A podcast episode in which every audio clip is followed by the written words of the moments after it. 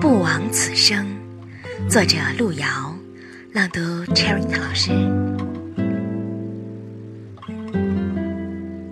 生活不能等待别人来安排，要自己去争取和奋斗。而不论其结果是喜是悲，但可以慰藉的是，你总不枉在这世界上活了一场。有了这样的认识，你就会珍重生活，而不会玩世不恭。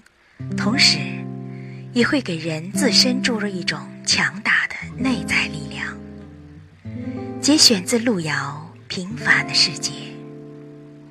我们的微信公众号是“樱桃乐活英语”，等你来挑战哟。